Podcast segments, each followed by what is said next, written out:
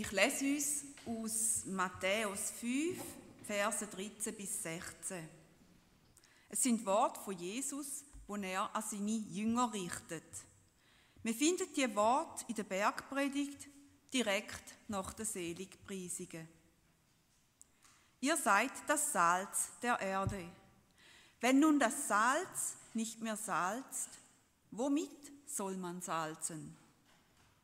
Es ist zu nichts mehr nütze, als dass man es wegschüttet und lässt es von den Leuten zertreten. Ihr seid das Licht der Welt. Es kann die Stadt, die auf dem Berg liegt, nicht verborgen sein. Man zündet auch nicht ein Licht an und setzt es unter einen Scheffel, sondern auf einen Leuchter. So leuchtet es allen, die im Hause sind. So lasst euer Licht leuchten vor den Leuten, damit sie eure guten Werke sehen und den Vater im Himmel preisen. Mit dieser Aussage sagt, bringt Jesus eine knappe, aber klare Definition, was Jünger Jesu sein heißt. Jünger sind Salz von der Erde und sie sind das Licht von der Welt. Die beiden Worte bringen die Jüngerschaft auf den Punkt. Salz und Licht. Das Wesen von Salz ist, dass es salzt. Und das Wesen von Licht ist, dass es leuchtet. Und für was? Im Vers 16 steht, damit die Menschen eure Werke sehen und darüber den Vater im Himmel loben. Die Aussage, dass Christen Salz der Welt sind, bezieht sich speziell auf die Jünger Jesu und ihre Rolle in dieser Welt. Jesus selber wird in der Bibel oft mit anderen verschiedenen Symbolen beschrieben, wie zum Beispiel das Licht der Welt oder der gute Hirt. Salz der Welt sein wird aber explizit nur den Jüngern zugeschrieben und nicht Jesus. Und zwar, um ihre spezielle Verantwortung und Aufgabe in der Welt zu betonen. Ich möchte mich darum heute vorwiegend auf Salz konzentrieren. Wir befinden uns also in der Bergpredigt. Jesus redet zu seinen Jüngern und sagt, ihr seid Salz von der Erde. Salz hat verschiedene Eigenschaften. Wenn Jesus die Jünger als Salz vergleicht, dann übertreibt er ihnen automatisch auch die Eigenschaften, die Salz hat. Welche Eigenschaften haben also die Typen, wo Jesus nachfolgen?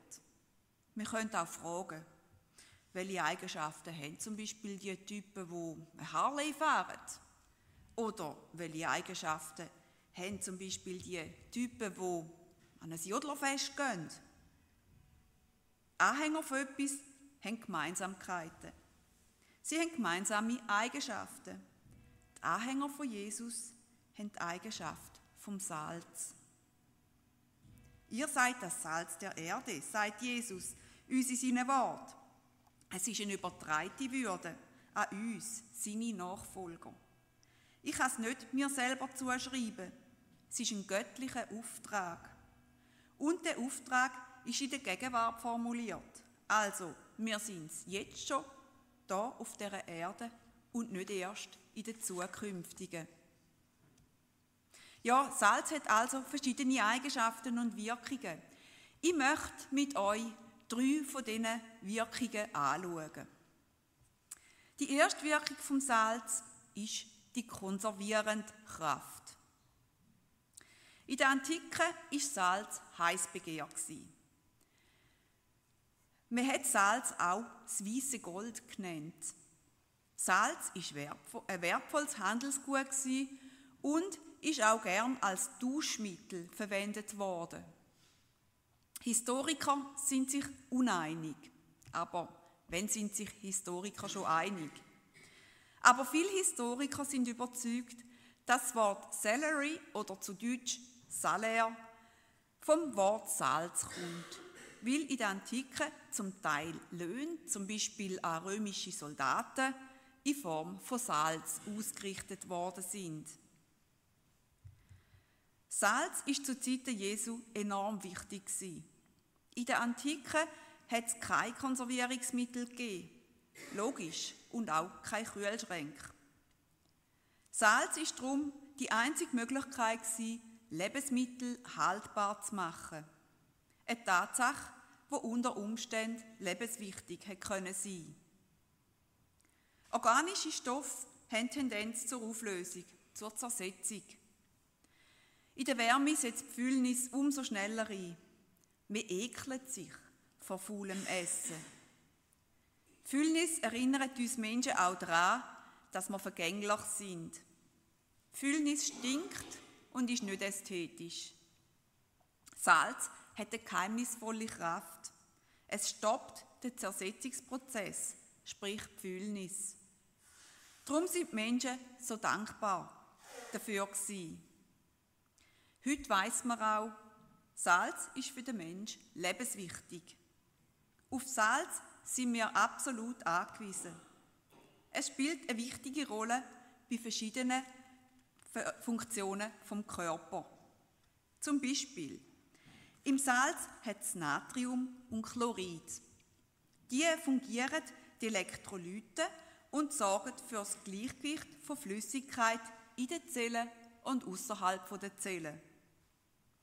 Das ist wichtig für die Funktion von Nerven und Muskelzellen und auch für die Aufrechterhaltung vom Blutdruck. Natrium ist zudem für die Übertragung der Nervenimpuls im Körper verantwortlich. Es macht Kommunikation zwischen den Nervenzellen möglich und ist wichtig für die Funktion vom Hirn. Weiter spielt Salz eine wichtige Rolle bei der Regulierung vom Flüssigkeitsvolumen im Körper. Das nur drei Beispiele. Die Liste ist noch länger. Das Fazit ist, nach acht bis zwölf Tagen würden wir wahnsinnig werden. Und nach zwei bis drei Wochen Salzentzug würden wir sterben. Israel ist bezüglich Salz eine privilegierter Lage. Das Tote Meer ist auch Salzmeer genannt worden und hat über 30 Prozent Salzgehalt im Wasser. Im Vergleich dazu, die meisten anderen Meer haben einen Schnitt von 3,5 Prozent Salzgehalt. Israel ist also gesegnet mit Salz. Es ist sehr wichtig für Israel. Nicht nur, damit die Lebensmittel konserviert werden sondern auch, weil sie damit ein Gesetz von Mose können einhalten oder besser können einhalten. Es heißt dort nämlich im 3. Mose 2, alle deine Speiseopfer sollst du salzen, und dein Speiseopfer soll niemals ohne Salz des Bundes deines Gottes sein. Bei allen deinen Opfern sollst du Salz darbringen. Und im 4. Mose 19, äh, Entschuldigung, 18, Vers 19 steht, alle heiligen Abgaben, die die Israeliten dem Herrn darbringen, habe ich dir gegeben und deinen Söhnen und deinen Töchtern, mit dir als ewiges Anrecht. Das soll ein Salzbund, also ein unvergänglicher Bund, sein für immer vor dem Herrn, für dich und für deine Nachkommen mit dir. Das Alte Testament weist an mehreren Stellen auf den Salzbund an. Der Salzbund bedeutet, dass Gottes Bund mit Israel ein ewiger Bund ist. Salzbund steht also für ewiger Bund und schlägt damit Bruck zur erhaltenden und konservierenden Eigenschaft vom Salz. Zeichenhaft haben Speisopfer darum gesalzen werden müssen. Im Tempel hat es zu dem Zweck große Salzberge für die dargebrachten Opfer. Aber zurück zu Matthäus 5. Wenn Jesus den Jünger sagt, dass sie Salz von der Erde sind, dann spricht er ihnen die konservierende Eigenschaft vom Salz zu. Die Jünger sollen die Erde konservieren. Um ihretwillen und durch ihre Mission hebt Gott die Vollstreckung vom Gericht den Zersetzungsprozess von dieser Welt zurück und verlängert die Gnadezeit. So heißt es auch im 2. Petrus 3, Vers 9. Wir haben sie in der Lesung gehört. Der Herr verzögert nicht die Verheißung, wie es einige für eine Verzögerung halten, sondern er hat Geduld mit euch und will nicht, dass jemand verloren werde, sondern dass jedermann zur Buße finde. Eine lebendige, missionierende Jüngerschaft bewirkt eine Aufschiebung vom Gericht und eine bis jetzt andauernde Bewahrung von dieser Welt. Keine Verzögerung von der Verheißung, sondern eine Verlängerung von der Gnadezeit. Damit noch viele Menschen umkehren und Jesus nachfolgen und in ihm ewiges Heil empfangen. Jesus sagt uns, ihr seid Salz von der Erde und ihr seid lebenswichtig für die Menschen von dieser Welt. Ich komme zur zweiten Wirkung vom Salz, und zwar die reinigende Kraft. Nachfolger von Jesus sind nicht der Rahmtupfer der Welt. Ein Rahmtupfer putzt nicht den Dreck der Welt weg. Er kann ihn bestenfalls zudecken. Salz ist angriffig. Salz hat Schärfe und Biss. Wie angriffig Salz ist, erfahren wir zum Beispiel im Winter. Im negativen Sinn, wenn unser Auto rostet. Positiv hingegen erleben wir die Wirkung vom Salz beim Autofahren. Wer oft unterwegs ist, ist sehr dankbar für die schwarzgerummten Straßen. Oder wer Hautprobleme hat, hat vielleicht schon die heilende Wirkung vom Salz erlebt. Eine von unseren Töchtern hat Neurodermitis. Ich erinnere mich noch gut, wie ihre Haut ganz offensichtlich gesünder war nach Ferien am Meer. Und last but not least erinnere ich mich an meine Babys. Mal, wenn sie eine verstopfte Nase hatten, habe ich ihnen ein Tröpfchen Kochsalzlösung in die Nase tun, damit sie wieder können schnaufen und nasenfrei geworden ist. Aber Salz muss in Berührung kommen mit dem Schnee, dass es ihn wegputzen kann. Die kranke Haut muss ins Meerwasser tauchen, damit sie gesund wird. Und der Tropfen Kochsalzlösung muss in die verstopfte Nase zum Tatemweg frei machen. Salz muss offensiv mit der Unreinheit konfrontiert werden. In der Reinheitsfrage hat uns Jesus auch eine offensive und keine defensive Haltung vorgelebt. Er, ist zum Beispiel, er hat zum Beispiel Tischgemeinschaft mit den Sündern gepflegt. Jesus hat sich bewusst und offensiv in die Unreinheit hineinbegeben. Jesus ist oft in schlechter Gemeinschaft. Auf diese Art hat Jesus jene Menschen gewonnen, von denen man es nie gedacht hätte. Jesus hat Tischgemeinschaft mit Sündern. Er hat gezielt Geselligkeit mit den Sündern gesucht. Nicht als guter Kumpel, sondern als jemand, wo ansteckend Reinheit verbreitet. Er ist bildhaft salzig Wasser das auf die kranke Haut kommt. Und Salz, wo auf die verschneite Straße gestreut wird. Und er ist bildhaft das Tröpfchen Salzlösung wo in den Atemweg vom Baby geht, damit es durchschnaufen kann. Nur in Berührung mit Unreinheit kann Salz seine reinigende Kraft entfalten. Jesus hat eine offensive Haltung, rein in die Unreinheit dieser Welt und dort den Dreck wegputzen und Reinheit ansteckend verbreiten. Auch wir sollen uns als Salz von der Erde offensiv in die Unreinheit begeben, um die Welt um uns herum mit Reinheit anzustecken. Das ist keinesfalls zu verwechseln mit Anpassung an die Welt. Bloß nicht. Salz passt sich nicht an. Durch Anpassung und Kompromiss in Glaubenssachen können Christen nicht besser wirken Gottes Auftrag darf nicht mit menschlichem Rabatt weitergegeben werden. In unserem Text werden wir darum scharf gewarnt. Wenn nun das Salz nicht mehr salzt, also fade wird, womit soll man salzen? Und weiter heißt es, es ist zu nichts mehr nütze, als dass man es wegschüttet und lässt es von den Leuten zertreten. Das sind harte Worte. Grundsätzlich ist aber davon auszugehen, dass Salz eigentlich gar nicht seine salzige Wirkung verlieren kann. Das Problem ist aber, dass bei der Gewinnung vom Salz zu viele andere Stoffe wie Dreck oder Stein dazukommen und der Salzanteil zu niedrig wird. Für mich ein Bild für gläubige Christen, wo sich dieser Welt anpassen, sich vermischen mit der Welt. Oder das zweite Problem ist, dass bei der Lagerung vom Salz Wasser dazukommt, wo das, wo das Salz wegspült und nur noch der Dreck übrig bleibt.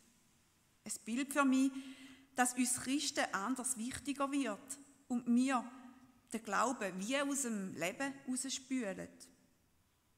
Mit Anpassung und Kompromiss, also mit Anpassung an die Welt, verlieren wir unsere salzige Wirkung. Der Salzanteil wird gering oder das Salz wird sogar weggespült. Und nur der Dreck bleibt übrig. Und so passiert es, dass wir statt Menschen zu gewinnen, von Menschen zertreten werden. Ja, die Warnung von Jesus ist ernst zu nehmen. Unser Auftrag ist klar. Wir, Nachfolger von Jesus, sind das gestreute Salz. Niemand, außer die Jünger, kann salzen. Niemand anders als Gemeinde Jesu, als du und ich, als Teil von dieser Gemeinde, können mit ansteckender Reinheit in die Welt hineinwirken. Wir sind nicht Erde, wir sind Salz von der Erde, der Fremdkörper, wo in die Welt hinein eindringen muss. Und ganz wichtig, es ist nicht unser Werk, sondern es ist Gottes übertreite Kraft, sein Werk in uns. Die Drittwirkung vom Salz, die würzende Kraft.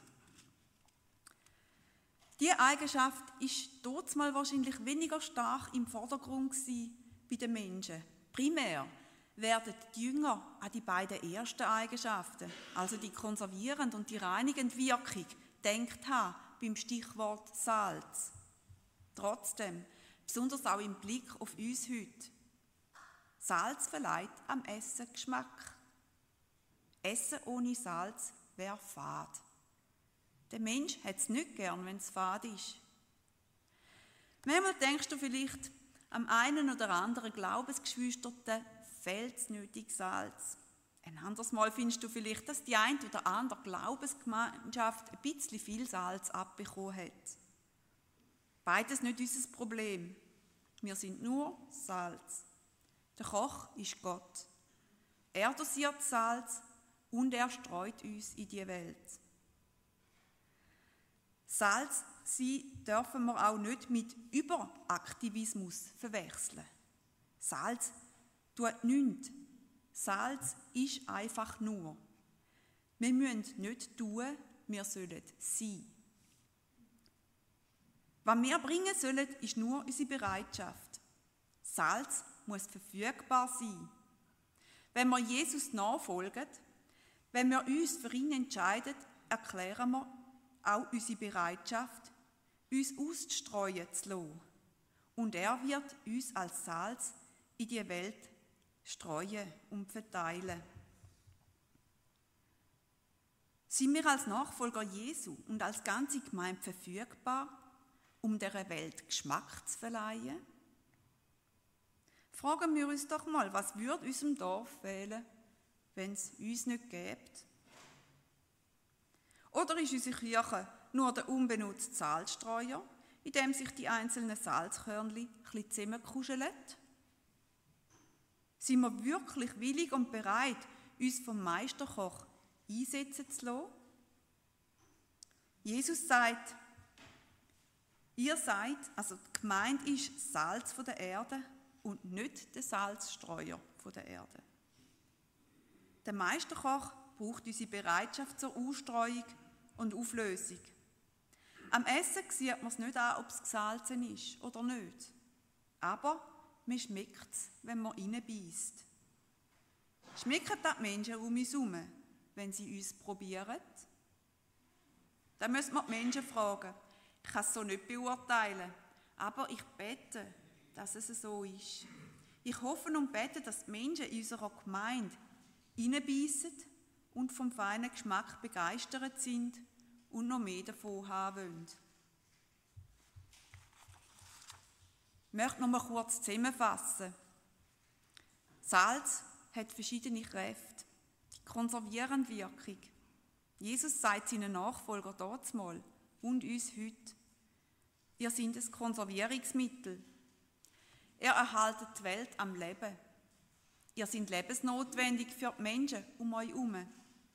Ihr stoppt den Zersetzungsprozess dieser Welt. Es ist noch Gnadezeit. Kein Rausschieben von der Verheißung, sondern Gott ist geduldig und setzt uns in die Welt, damit noch viele Menschen gerettet werden. Nutzt die Zeit. Gott möchte nicht, dass jemand verloren geht. Gott möchte nicht, dass Menschen verderben, sondern dass sie gerettet werden. Die reinigende Kraft. Jesus sagt seinen Nachfolger und auch uns heute hier Ihr seid Salz der Welt. Ich habe euch in die Welt gestreut, damit meine reinigende Kraft durch euch die Welt reiner und gesünder macht. Wo die Kraft ankommt und sich entfaltet, da können Menschen wieder aufschnaufen. Wo die Kraft ankommt und sich entfaltet, werden die Menschen gerettet und heil. Darum sollen wir offensiv die Reinheit in die Unreinheit der Welt bringen. Statt dass wir uns der Welt anpassen und uns von der Unreinheit anstecken, wirken wir mit ansteckender Reinheit in die Welt hinein und die Würzenkraft. Jesus sagt uns heute und dort der Jünger, ihr sind die Würze der Welt. Ihr sind etwas Schmackhaftes, etwas Erfreuliches. Wenn es euch nicht gäbe, wäre das Leben fad. Jesus sagt, wenn es dich nicht gäbe, dann würde etwas Wichtiges fehlen. Auch wenn du vielleicht glaubst, dass man dich für nichts mehr brauchen kann, so darfst du wissen, dass du als Jünger Jesu Salz bist für die Welt. So wie du bist und mit dem, wo du hast. In allem sollen wir uns bewusst sein, dass unsere salzige Wirkung Gottes Gab und Gottes Kraft ist. Es ist eine übertreite Würde, Würde ein göttlicher Auftrag. Unterschätzt nie, deine salzige Wirkung. Unterschätze nie, was Gott mit dir machen kann. Lasst euch von Gott ausstreuen in die Welt. Ihr seid da, wo die Welt braucht. Amen.